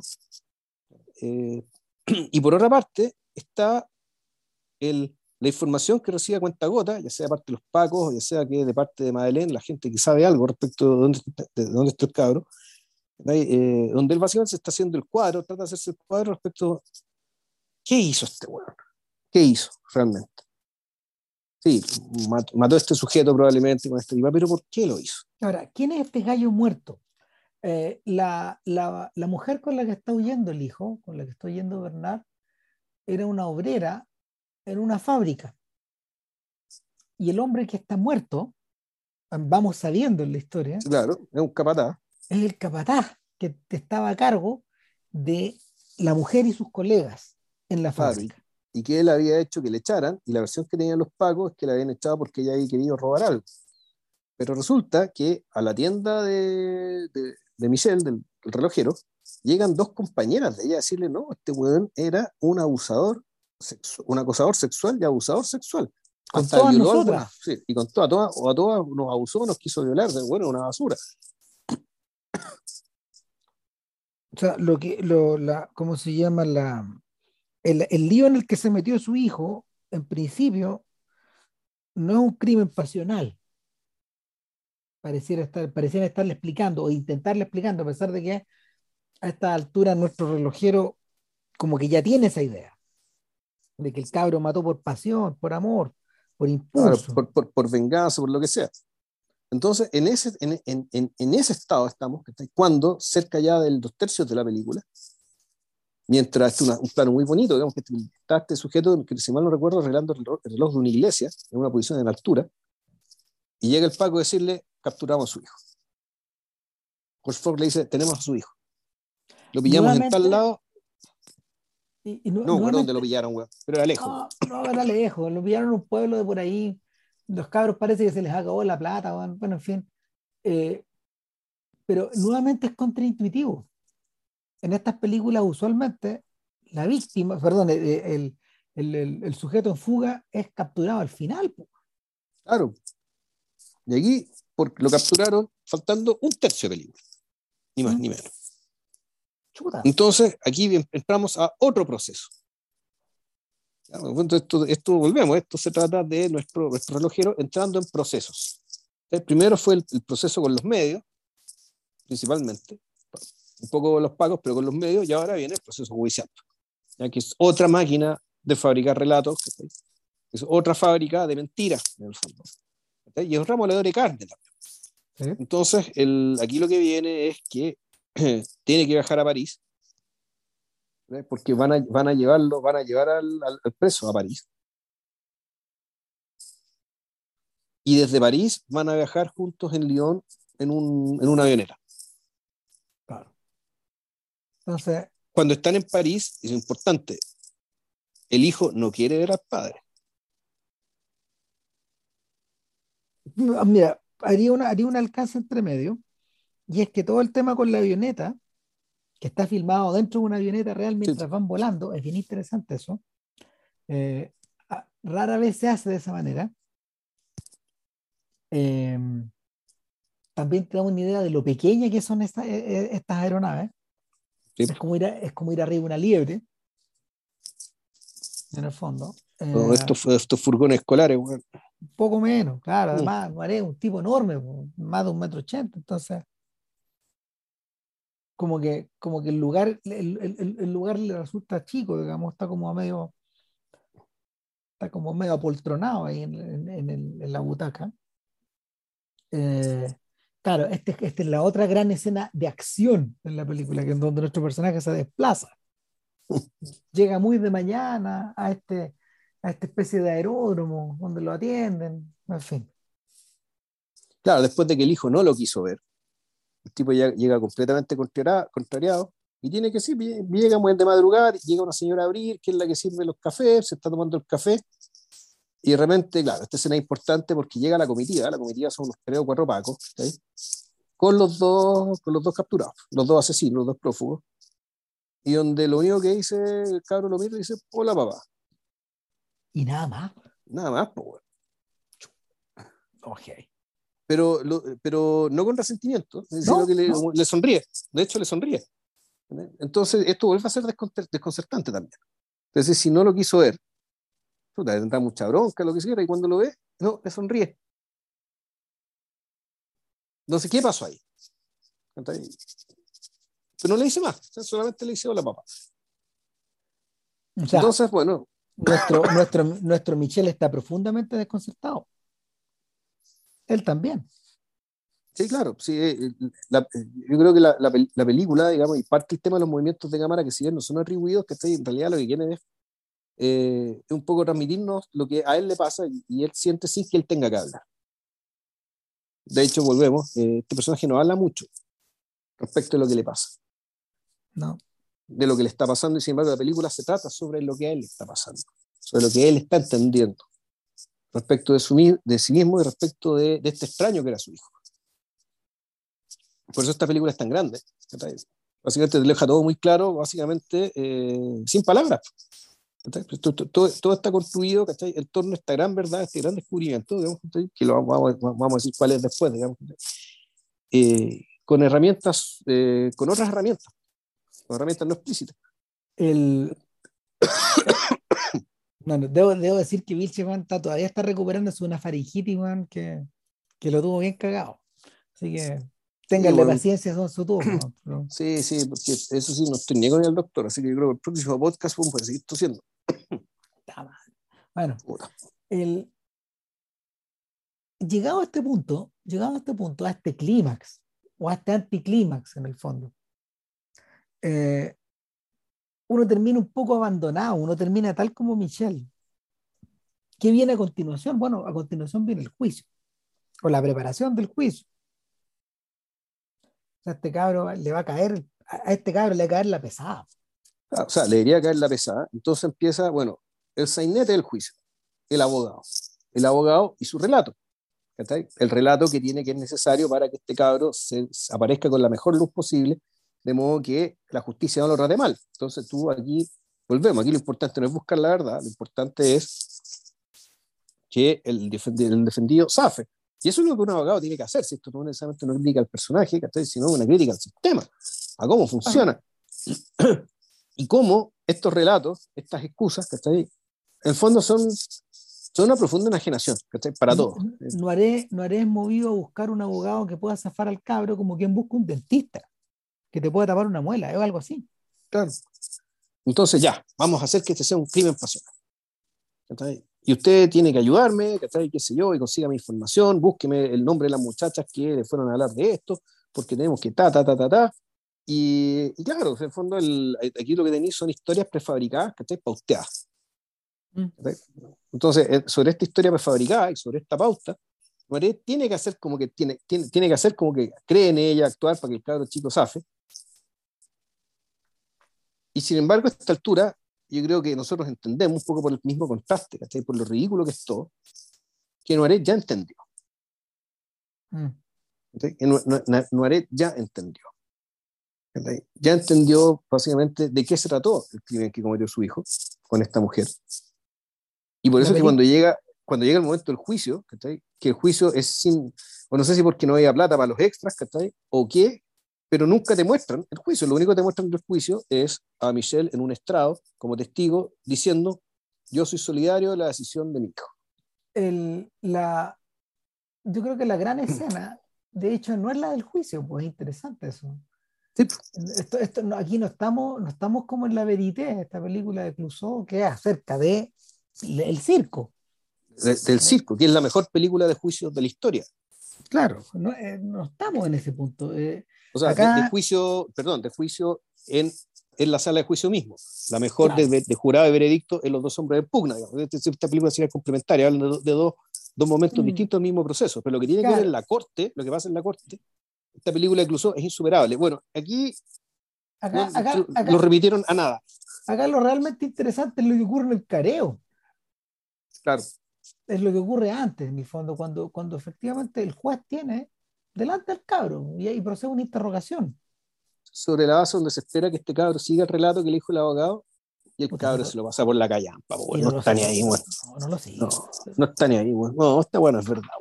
Esto no es así esto no es así, esto no es así, esto no es así. Y básicamente, claro, entendí que este cabro no, no, le, no le importa comerse el canazo. Si en el fondo es un poco la lógica de la desobediencia civil. La desobediencia civil como, como gesto de protesta contra, contra el Estado, digamos lo que sea, uno de los componentes fundamentales de la desobediencia civil es asumir el canazo que te vaya a comer. No, no, es desobediencia civil real, después tratar de zafar, salir arrancando, qué sé yo. La desobediencia civil es. No, yo violo la ley, bueno, como protesta y asumo las consecuencias. Eso, eso, es posturismo. Claro. Claro. Actuación, llámalo como queráis.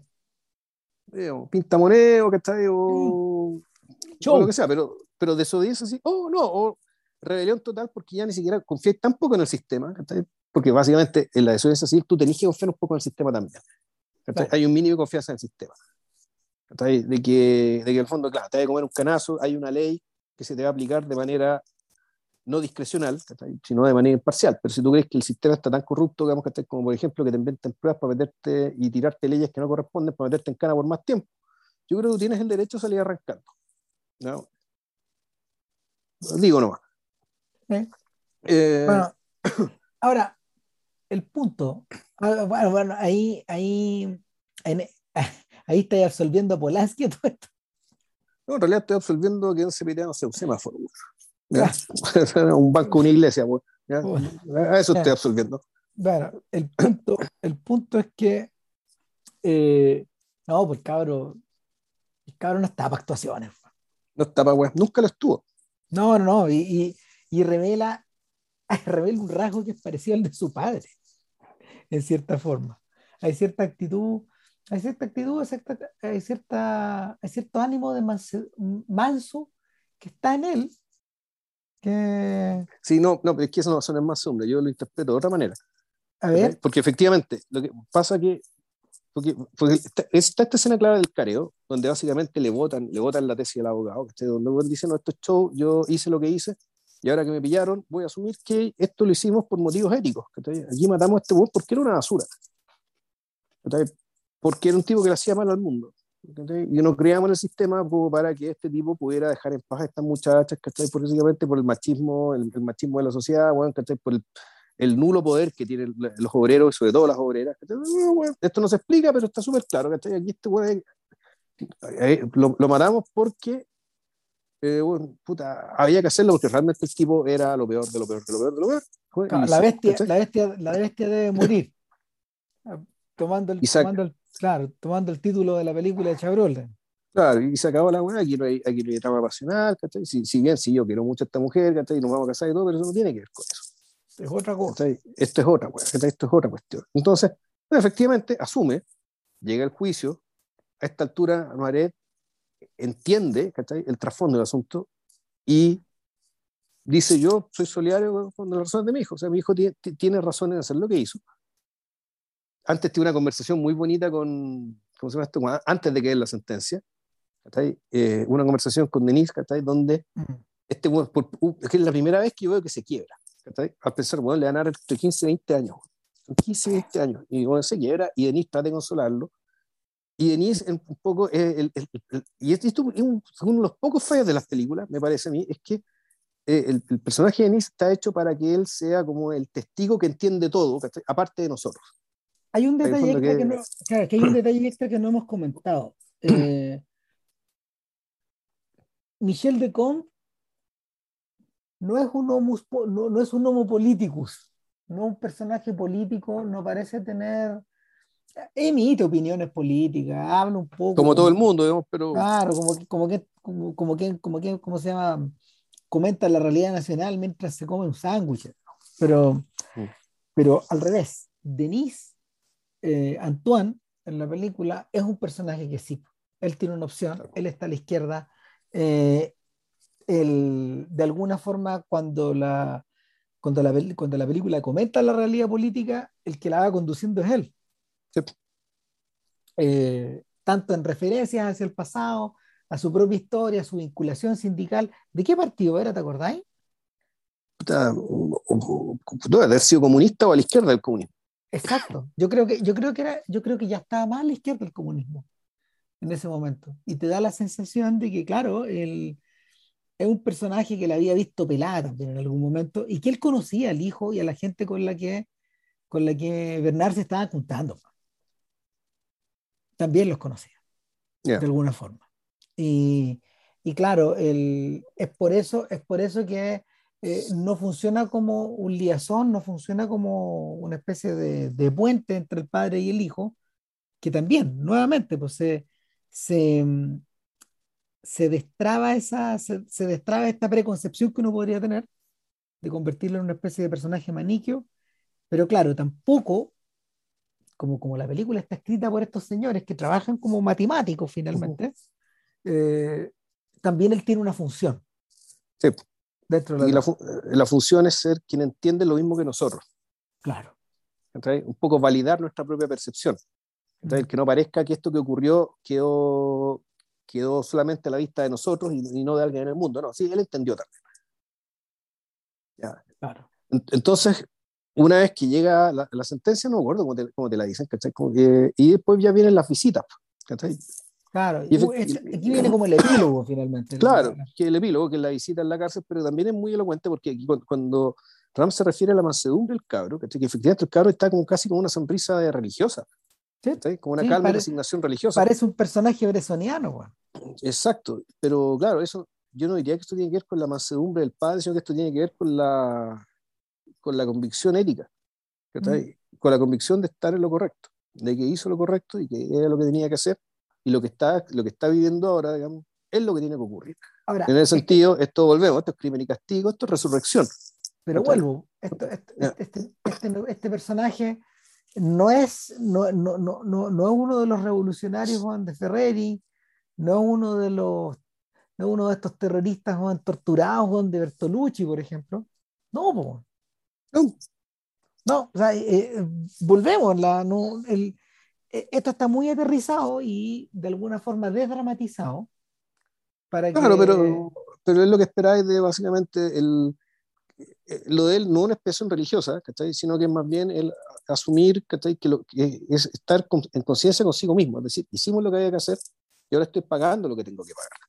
Efectivamente, no es resurrección, no es crimen castigo en términos de que los personajes van y se redimen por la experiencia de la prisión, que era algo que necesitaban de acuerdo con su forma de pensar religiosa. Aquí no es una forma de pensar religiosa, esto es completamente ético. sin embargo, el resultado es más o menos el mismo. El, Claro, ahí entraría, o sea, si fuera así, si fuera de esa forma, tú entrarías en el terreno bresoniano de, de un hombre, de un hombre se escapa, digamos, del, condenado a muerte se escapa, o, o, o, derechamente de pickpocket. Claro.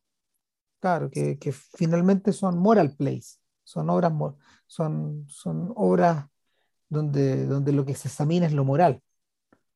em, una cosa que tampoco hemos mencionado era que la chiquilla estaba embarazada. Sí.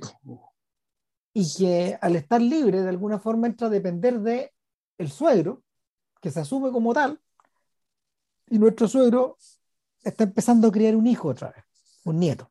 O sea, eso es algo que va a pasar, porque no te lo dicen, algo que, efectivamente entre, los, entre los papás de la cabra, que se va a comer cinco años de cana, entonces van a hacer la guagua, se la van a quitar de inmediato, se van a ir con los abuelos, con los abuelos maternos, y pues, va a tener el apoyo también del abuelo paterno.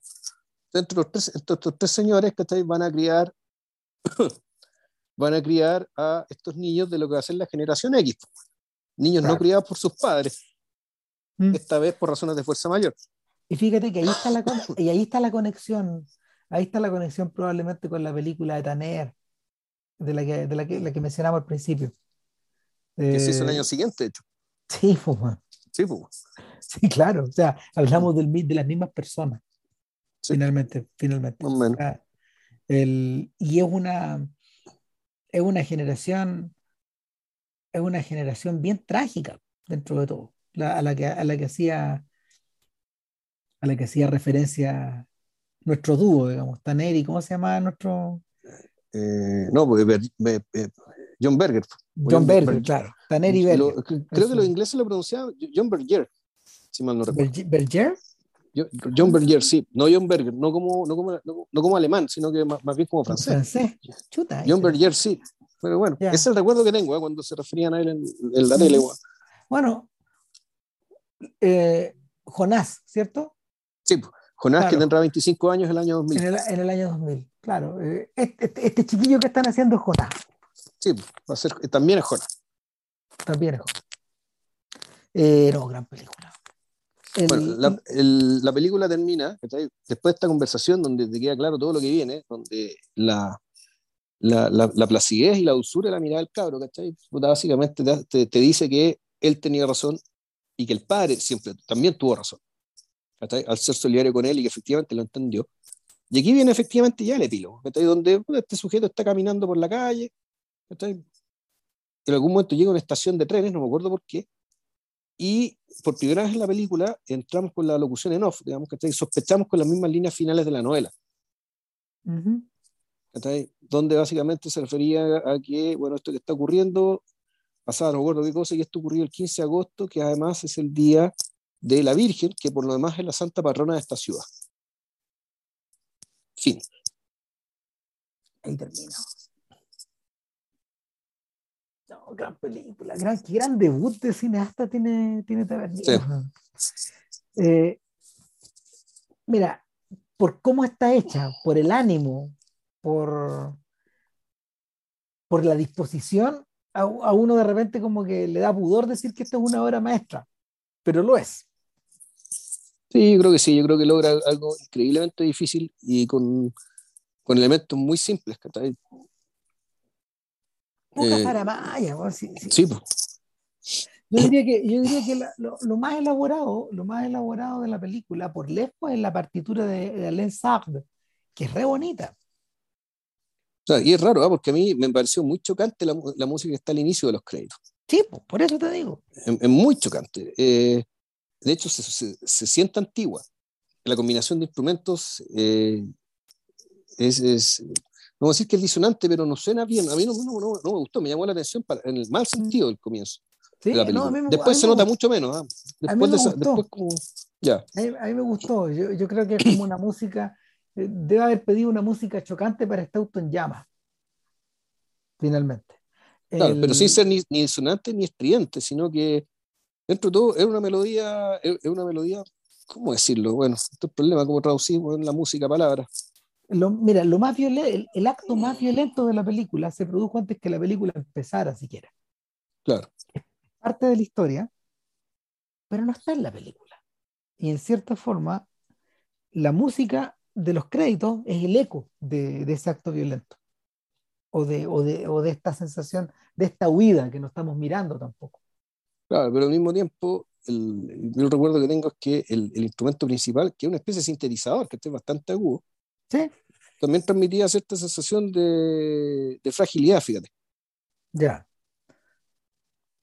Pero bueno, ya, tendría que escucharla de nuevo con más atención para poder eh, decir algo, emitir un juicio o tratar de traducir a palabras, digamos, que lo que... Pero a mí no me gustaba. No. Viéndolo dije, puta, qué raro esto. Ahora, ahora, que, ahora, ahora, que, ahora que hablamos. O sea, yo no usaría esta música para mostrarte un auto en llamas. Pero bueno. ahora, que hablamos de la película, yo creo que parece que vamos, estamos cagados. Vamos a tener que, vamos a tener que hacer a Claude Sotet en algún momento. Sotet, Sotet era importante en esta época. Era de los cineastas importantes. Estaba un poco al otro lado, digamos, en el, en el mundo del manejo de los artilugios dramáticos a, placer. Pero Claude Sotet, este, del que vimos esta película eh, con Belmondo y. Sí, claro, pero lo vimos. Lo vimos muy al principio. Eh, Sotet, a todo esto, mira, interesante. Eh, Sotet fue el otro mentor de Tavernier. Eh, por carácter, por, por, manera de ser,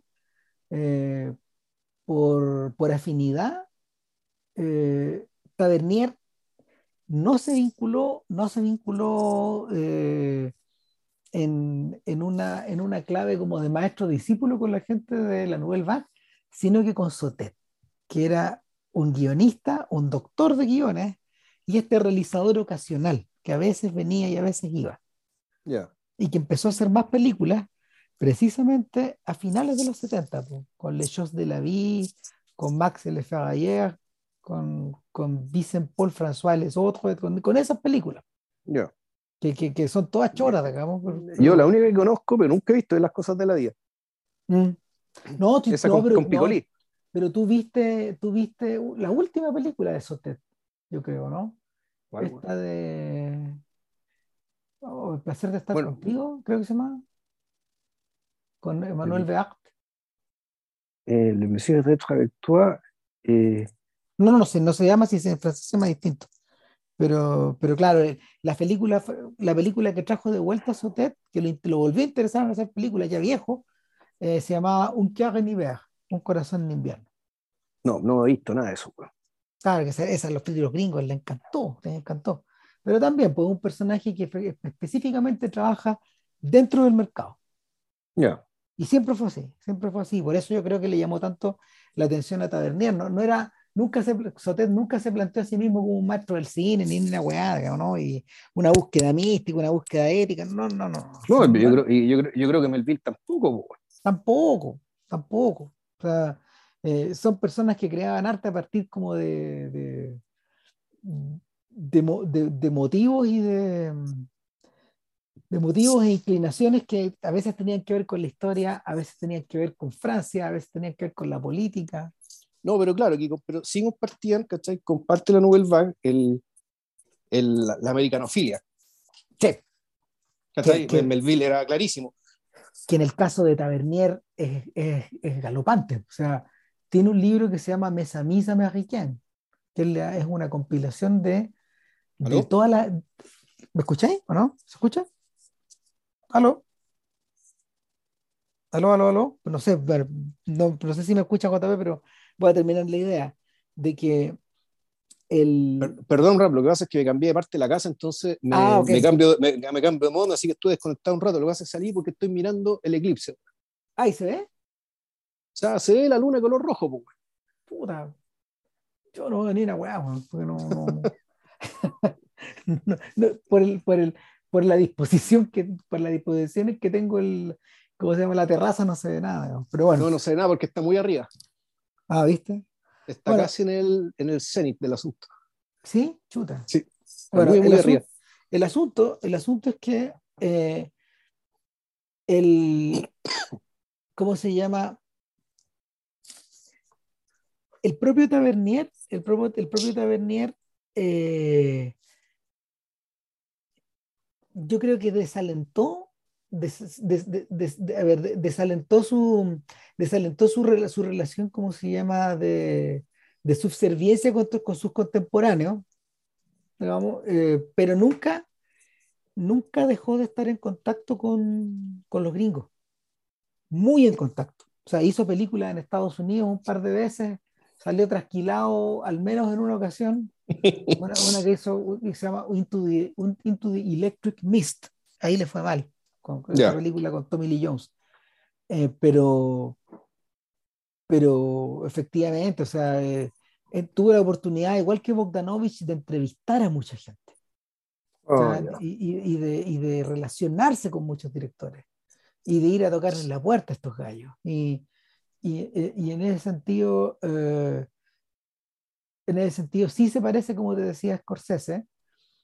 Scorsese, Scorsese tiene un lado que, que en general se ventila poco y es, es, la, es, la, es la vinculación que, por ejemplo, él tiene con el mundo de Vicente Minelli, con el mundo de, de estos directores de, de, melodrama, que a él le importaron mucho, y, y, y, por, ahí también, por ahí también entra su conexión con Michael Powell, por ejemplo. Yeah. Eh, y, y, claro, uno de los, uno de los eh, personajes más importantes en, la historia del rescate de Powell fue Tavernier. Ya. se toparon muchas veces con Scorsese por lo mismo, porque sin darse cuenta, estos dos gallos de la misma edad andaban detrás, detrás de los mismos personajes. de las mismas películas que vieron cuando chicos, claro. No más que eso. Claro, o sea, de hecho. Este es pura gratitud, esta El documental de, el documental de, de Tavernier sobre el cine francés a su vez es un homenaje al documental de Scorsese sobre el cine estadounidense. Ah, existe, de esa, existe de esa forma porque ya Scorsese había pasado por ahí. De hecho, cuando Tavernier se muere, procedió un obituario por parte de Scorsese. Sí, pues un compañero de viaje. Pues, Exactamente. Bueno, y de hecho actuó en una película de Tavernier, pues él actúa en Round Midnight, el filme que hizo sobre el filme que hizo sobre Lester Young, sobre un saxofonista parecido a Lester Young. Muy bueno, bueno, bueno, bueno. Ahora va a entrar a la colección Criterion, en una, en una copia como la gente. Eh, nada, pues, o sea, yo creo que nos, nos volveremos a topar con, con, Don Bertrand en la medida que. Sí, o sea, ahí me dejaste con la curiosidad la ver de la película del domingo, el domingo del campo, del, la, del juez, la, del juez. Me gustaría las películas ya de viejo, aparte todo comienza hoy, que es una película que es una película del 99, pero aquí la dieron en 2003, y yo creo que esa fue la mejor película que hice año, por masacre. Pero por masacre, esa, cuestión es algo realmente impresionante. Ah, muy buena. Tremenda, eh, entonces, no, hay que, hay que perseverar aquí. Bueno. Y sobre la próxima semana, no tengo idea. Bueno, acuérdate, lo que te dije, ¿ah? de la, el retrato de la joven en llama. Ah, verdad, tenemos pendiente a Celine Llama, ¿verdad? Pero vela, vela primero, ¿cachai? Sí, verdad.